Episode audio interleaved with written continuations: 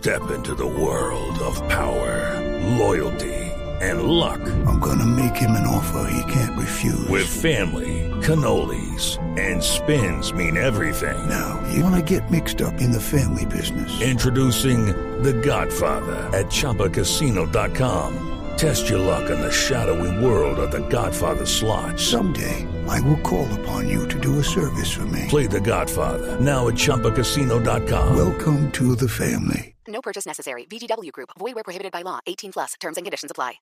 Tecnología, innovación, avances, descripción, términos, aplicación, uso. Todo lo que se inventó o está por inventarse está en la nube. Aquí comienza la nube. Tecnología e innovación en el lenguaje que todos entienden. Con Juanita Kremer y Andrés Murcia. Hola, buenas noches, bienvenidos. Esta es la última edición de La Nube. Hoy es viernes y nos place acompañarlos con toda la tecnología e innovación. Hoy es viernes, sí, señor. Pero para hacer la última edición de la nube estás bastante feliz. Sí, porque es la última. Ah, no, mentiras, no, no me hace feliz terminar. Yo haría la nube de domingo a domingo. Ah, dices que la nube continúa, pero el lunes. Claro, Ah, no, pero me entiendo. alegra. No sé, los viernes tienen un olor diferente. Sí, sí, sí, la verdad huele a fin de semana, que significa, para algunos casos, los que no tienen hijos o mascotas como yo, pues eh, descanso. Sí. Para Pero- nosotros sigue otro tipo de trabajo. Exactamente. Bueno, pues Murcia, hoy le quiero recomendar a usted y a todos los oyentes que estén muy pendientes del grafeno. El grafeno es un nuevo material sacado de la tierra y que de verdad las personas están revolucionando en temas de tecnología, pero también de salud con este material que es muy parecido al grafito en su estructura, pero además, bueno, el grafeno es una sustancia compuesta por carbono puro con átomos dispuestos en un patrón regular hexagonal. Es similar al grafito, pero además tiene muchas aplicaciones. Es extremadamente duro, 100 veces más resistente que una hipotética lámina de acero del mismo espesor. Lo vimos mucho en el CES de Las Vegas este año, sobre todo aplicado, como le decía, a la salud. Para, es un material conductor, entonces ayuda mucho al tema neuronal. Y ahora en Turquía y en Estados Unidos científicos crearon un camuflaje térmico basado en grafeno para eludir la detección de cámaras infrarrojas. Es una película flexible que puede hacer que las cosas parezcan o no parezcan eh, más que puede hacer que las cosas frías, por ejemplo, parezcan cálidas y viceversa. Entonces, digamos que como material de guerra también lo pueden estar utilizando. El grafeno es algo que usted debe conocer y que debe tener bien en la cabeza porque se vienen grandes avances tecnológicos de la mano de este material. Y con esta recomendación empezamos la nube de hoy y aquí están los titulares en materia de tecnología. En la nube, titulares.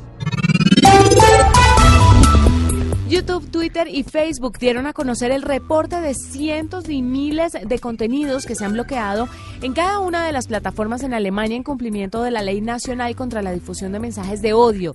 YouTube bloqueó 58.297 contenidos, Facebook reportó 362 y Twitter 28.645 contenidos bloqueados. Facebook sigue cayendo en la bolsa. Este jueves se reportó una caída del 19%, perdiendo así en un solo día unos 100 mil millones de dólares en valor de mercado. El derrumbe se viene dando luego de que la compañía presentara el primer balance tras el escándalo de Cambridge Analytica. El sistema de reconocimiento facial de Amazon presentó fallas durante un experimento.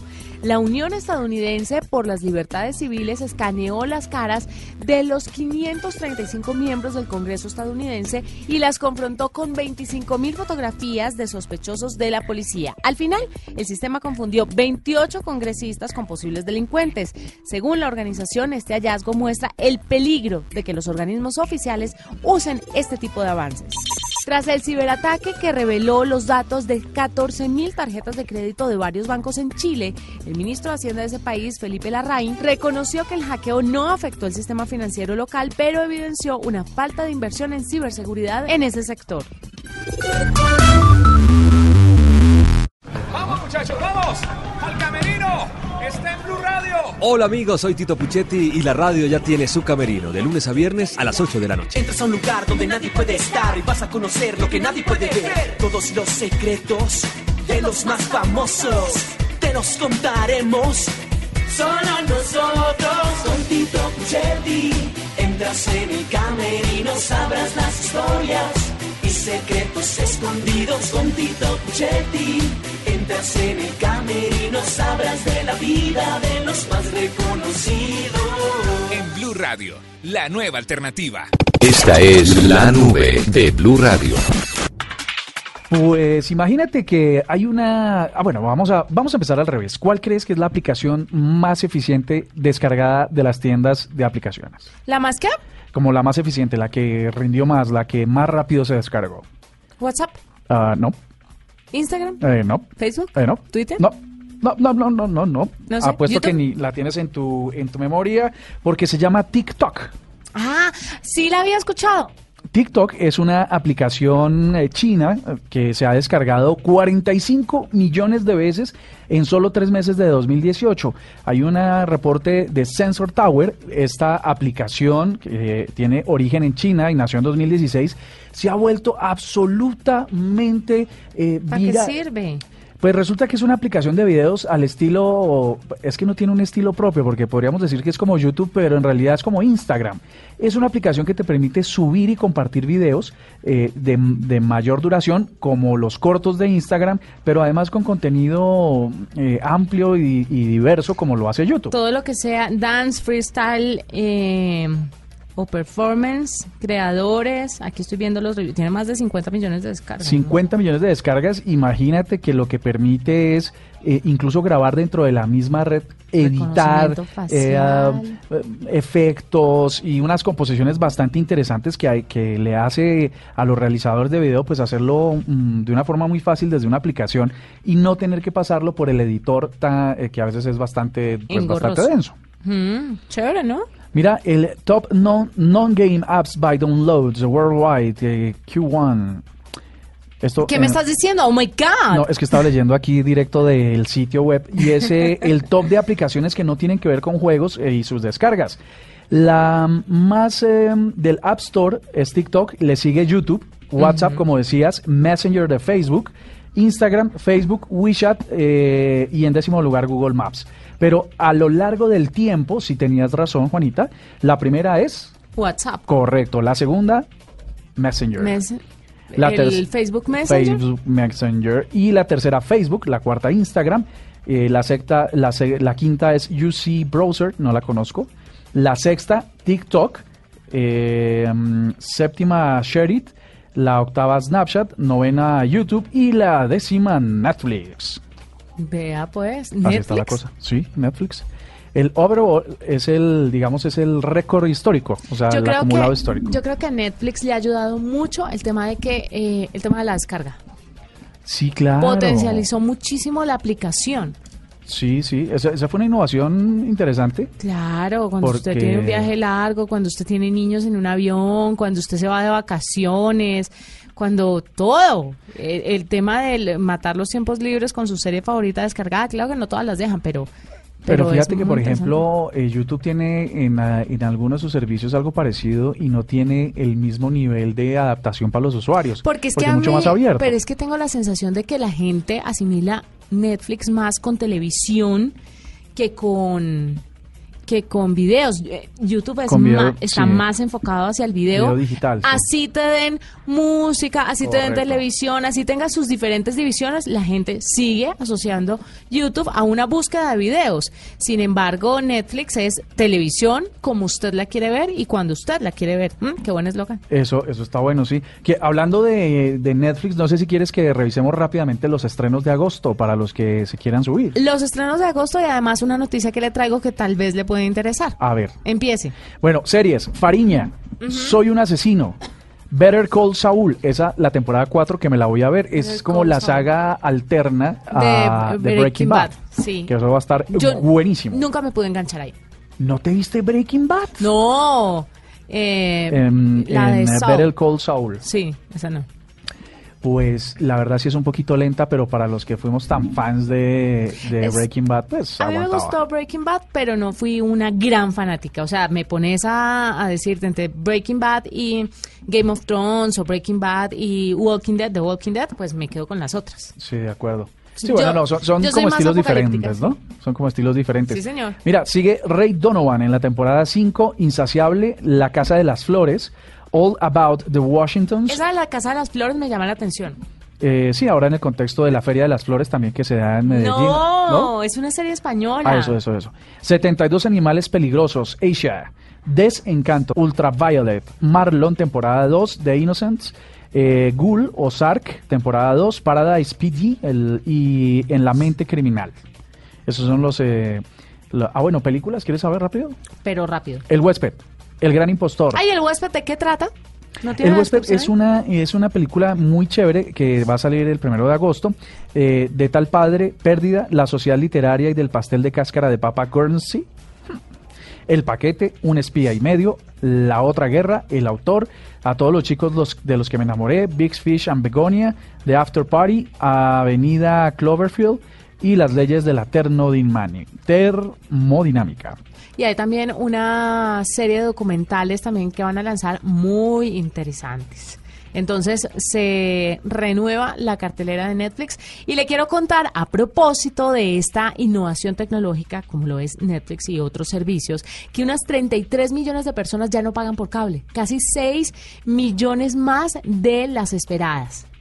Eh, ¿y, crees que, ¿Y crees que se pasaron a, a lo Obvio. digital? Hay una firma de investigación de mercados y marketer presentó esta semana su más reciente informe sobre usuarios de televisión por cable o satélite. Eh, encontró que el número de personas que suspendieron su suscripción a este servicio fue mayor a la que se pronosticaba en el año 2017. Se esperaba que para este año unas 27.1 millones de personas suspendieran definitivamente su servicio de televisión por cable, sin embargo, alcanzaron los 33 millones y la, cadi- la caída se dio a pesar de que los proveedores de este servicio han incorporado en sus listas accesos a servicios de streaming como Netflix, Hulu o Amazon Video. Y ahora vendrá HBO, Disney y todo un poco más. Ajá, exactamente. En total, según las cifras, hay unos 187 millones de personas, esto en Estados Unidos, que continúan suscritos al servicio de televisión por cable, aunque la cifra bajó 3.8% respecto al año pasado y 3.4% las personas suspendieron el servicio de 2016 a 2017. ¿Sabes qué me pasa a mí? Mm. Que yo en realidad no veo televisión y tengo televisión por cable. Pero entonces siempre que me quiero retirar y quiero quitarme de eso, me- porque en realidad solo me interesaría el internet, entonces me dicen, mire, si usted solo, quiere- solo va a estar con internet, le cuesta 124 mil pesos. Pero si va a dejar su teléfono y, eh, y televisión por, por cable, entonces le cuesta 130 mil. Pues mire, Paul Entonces, ¿qué hace uno? Pues, pues sí, sigue no ahí. paga pues, 6 mil pesos más. Paul Berna, analista de eMarketer, eh, asegura que la razón del crecimiento de los servicios de streaming tiene que ver con sus series originales y debido a que ahora pues es mucho más fácil ver programas en vivo por internet mediante servicios como YouTube, eh, televisión, PlayStation o DirecTV Now. Entonces la gente se está moviendo a los servicios de streaming, a los servicios digitales. Cuando leí la noticia, quiero ser sincera con usted, me puse a pensar, a echar cabeza. ¿Qué canales veo yo siempre? Aparte de los nacionales, que pueden estar fácilmente conectados a través de TDT. Mm, yo de History Channel. ¿Mucho? Sí. Es muy ácido de... No, de bien. hecho, si no estoy en, la- en Canal Caracol, estoy en History Channel. Bueno, yo también, si no estoy en el canal Caracol, me paso, sí, me paso a otros a chismosear canales nacionales, pues para ver cómo está la movida, pero de resto yo ya no veo el resto de canales y tengo y pico mil canales. Veo Baby TV, Ah, por supuesto. por veo, veo hijo. no. Te to- eh, Me toca ver. Los terrotes, sí. Pero además, mi hijo también ha entrado a Netflix porque hay un perfil de niños muy ¿Y nutrido. ya lo sabe usar Joaquín? Claro, lo pone y me dice, y, y ahora ya prefiere lo que encuentra en Netflix que lo que encontramos en televisión. Eh, y en YouTube, quizás, ¿no? En en Netflix, la, la sección de kids de, de Netflix es bastante interesante. es muy interesante, tiene muchísimas cosas. Además se lo clasifican por edades. Entonces, por ejemplo, en el caso de Baby TV a mí o a mi hijo le toca aguantarse cosas para bebés muy chiquitos. Y si yo voy a Netflix me encuentro con las series de la edad exacta de él, que va a entender, que va a asimilar, que además reflejan lo que él está pasando hoy en su vida. Entonces es una alternativa fantástica. A mí me parece interesante. Pensándolo bien, voy a comprar TDT y voy a suspender mi servicio por cable. Seguro. Escuchas la nube en Blue Radio. Le quiero preguntar algo. Señora, ¿Usted ha escuchado una serie que se llama Los Corredor? eh, no. ¿No? No. Los Corredor es la primera serie o el primer contenido que eh, se puede ver a través de WhatsApp. Ah, no tenía ni idea que eso ya había empezado a funcionar. Sí, señor. Mire, estamos a esta hora con Emerson Salazar. Él es director de Premio Móvil del BAC. Este premio tiene mucho que ver con la serie, pero vamos a preguntarle de qué manera están relacionados y cómo le ha ido la serie a través de WhatsApp. Emerson, bienvenido a la nube. Buenas noches, buenas, buenas tardes, ¿cómo están? Bien, muy contentos de tenerlos. Cuéntenos un poquito, primero qué tiene que ver el premio con la serie y ya luego entramos de lleno a la serie. Bueno, no, tienen, tienen todo que ver. Eh, la serie Los Corredor es una estrategia que tenemos nosotros de comunicación para hacer la invitación y la, para convocar tanto a nuestros transportadores que van a competir en el Autódromo de Tocancipá, como a toda la familia de los transportadores y a la familia colombiana que nos acompañen al Gran Premio Móvil del BAT, que es la carrera de camiones pesados que se hace en Tocancipá en todos los años en el marco de la festividad de la Virgen del Carmen. Mm. Y la novela arranca como una como una idea para hacer la convocación de, de, pues, de todos los, tanto los asistentes como los, los corredores. Entonces, eh, ese es el vínculo que tiene, es la forma en la que nosotros decimos, no hay que utilizar las redes sociales. Es lo que más se mueve hoy en día. Claro. Que la publicidad tradicional o la convocación tradicional. Claro. Y dijimos, bueno, si la familia está conectada y todos nos conectamos y nos chateamos y compartimos los grupos en familia, pues, y la, y la novela siempre, Colombia ha sido un país que ha disfrutado de todas las novelas que han sucedido y es muy adepto a las novelas, entonces, ¿qué tal si hacemos una novela por WhatsApp donde los capítulos son capítulos cortos de tres o cuatro minutos y los vamos lanzando semanalmente y en los capítulos van contando una historia que invite a ser parte del Gran Premio Móvil del BAC. claro, pero entonces, ¿es una serie o es una novela? Novela.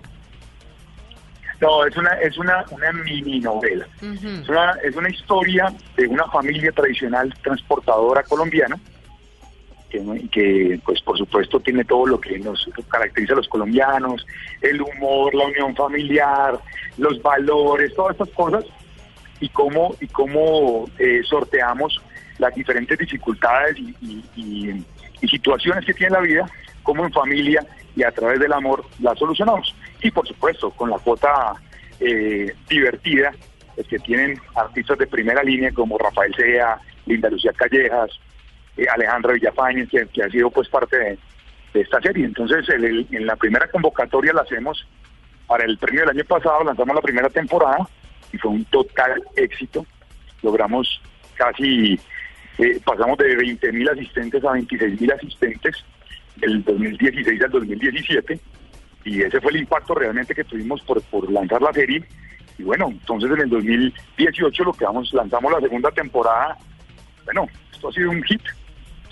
Emerson, y eh, vamos a ver, yo tengo, yo tengo unas inquietudes interesantes respecto al presupuesto, porque crear una novela o una mini novela, un seriado corto, como, como sea el formato, pues también cuesta un montón de dinero relacionado, pues además con actores como usted lo ha mencionado.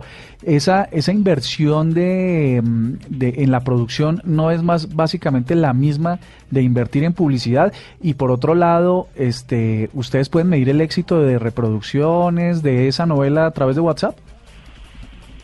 Es correcto. Bueno, ¿qué hicimos nosotros? El costo sí, se nos, sí fue un poco más, digamos, fue más alto.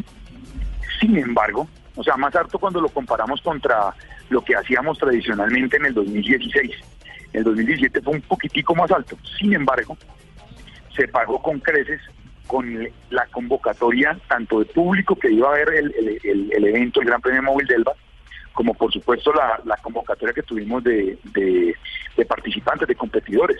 Entonces, fuimos mucho más efectivos, hicimos un ajuste en el, digamos, como en el plan de, de inversión en medios, y parte de ese presupuesto lo utilizamos en la novela y por supuesto que sí dio el retorno. O sea que si tú me dices en términos económicos, hizo sentido para nosotros y por supuesto fue mucho más eficiente. ¿Cómo medirla? Que es tu segunda pregunta. Nosotros medimos las interacciones directas que tuvimos a través de WhatsApp y tuvimos la, inquietud de, oiga, tuvimos 8 mil personas eh, pidiendo, los capítulos en la primera temporada ¿Y cómo sabemos qué pasó con la viraliza- viralización de la misma, teniendo en cuenta que el WhatsApp no lo puedes, tra- eh, ¿cómo se dice?, Eh, medir después de que hacen la- la- el reenvío. Sí. Entonces nos tomamos a la tarea de, de- de hacer, de empezar a preguntarle a, a las personas que nos habían pedido la novela, oye, ¿y ¿usted cómo, con cuántos ha compartido su novela? Entonces nos, nos, nos dicen, no, yo la compartí con todos mis familiares, con mis grupos de amigos, y empezamos a hacer una encuesta de entender aproximadamente qué tanto se viralizaba, y la conclusión del ejercicio que hicimos, muy disciplinado por supuesto, nos llevó a tener en promedio que cada persona, cada usuario único de WhatsApp que se comunicaba a nuestro WhatsApp y compartía al menos con 20 personas más el contenido de la novela, entre los amigos cercanos y los grupos que tenía de WhatsApp. Entonces, al final del día, esos 8 mil ¿sí? Se convirtieron en 160 mil. Emerson, Y eh, este año, pues vamos ya casi en 13 mil, que si vamos con la misma estadística, estamos hablando de más de 260 mil eh, personas de alcance. finalmente, Emerson, la gente que quiera ver la serie eh, o la mini novela, ¿cómo puede hacerlo? Muy sencillo.